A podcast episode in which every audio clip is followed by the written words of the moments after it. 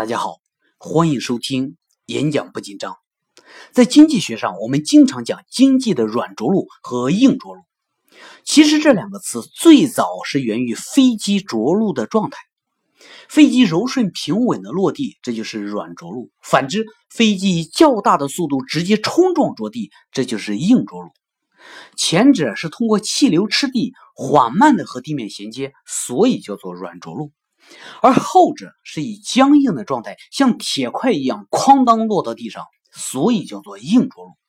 硬着陆显然是不好的，但是在演讲上也会存在硬着陆。那么，什么叫做演讲的硬着陆呢？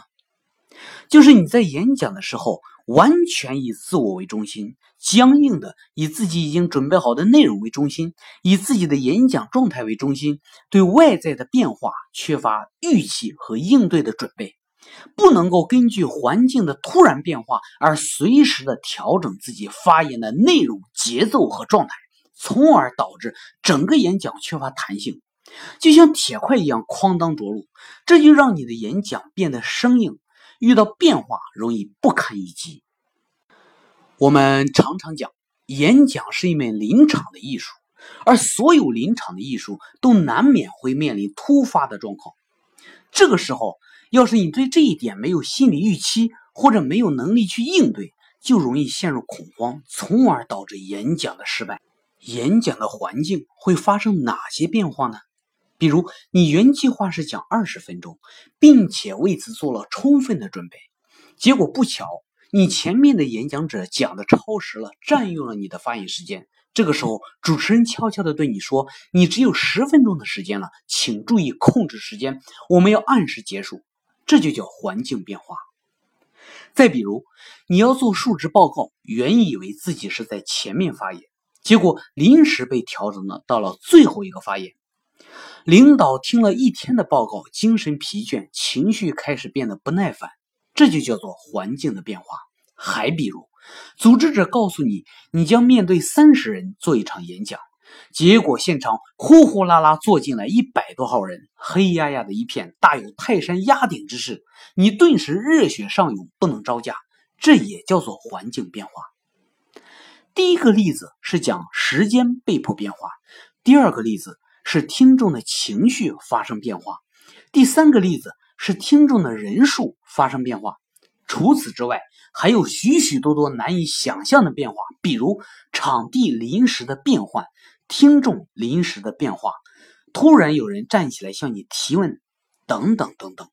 凡此种种，都是我们很难控制的外在影响。面对这些外在的突发变化，我们应该怎么办呢？我们要做的。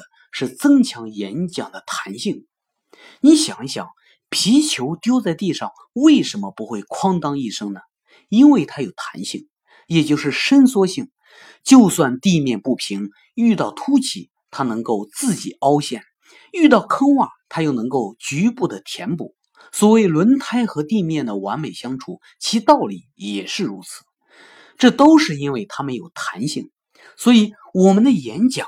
也要有弹性，而所谓演讲的弹性，就是演讲者能够针对上面那些坑洼不平的外部环境变化，适时的做出合理的应对。那么我们应该怎么去应对呢？我们拿一些常见的情境来举例。首先，听众的心态是最常见的变化，这些有可能是之前的发言者引起的。之前的发言者很精彩，或者很不精彩。都会影响听众对后面的预期，有可能是时间消耗过长或者过短引起的，听众可能变得不耐烦，也可能变得意犹未尽。我们应当及时的关注听众的情绪变化，从他们的脸上和表情里读出他们的期望，并且对自己的演讲做出调整。其次，还有时间的挑战，如果演讲者被要求延长时间。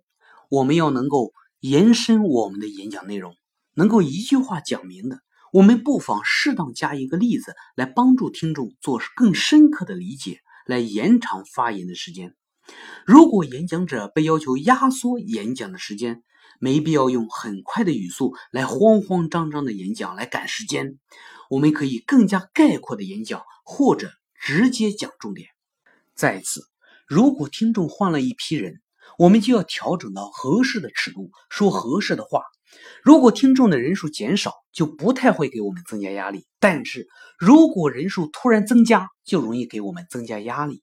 这个时候，我们就要集中注意力在自己的内容上，以减缓人数增多所带来的压力。最后，如果有听众突然站起来提问问题，我们先不要慌，用自己的专业知识来冷静的回答。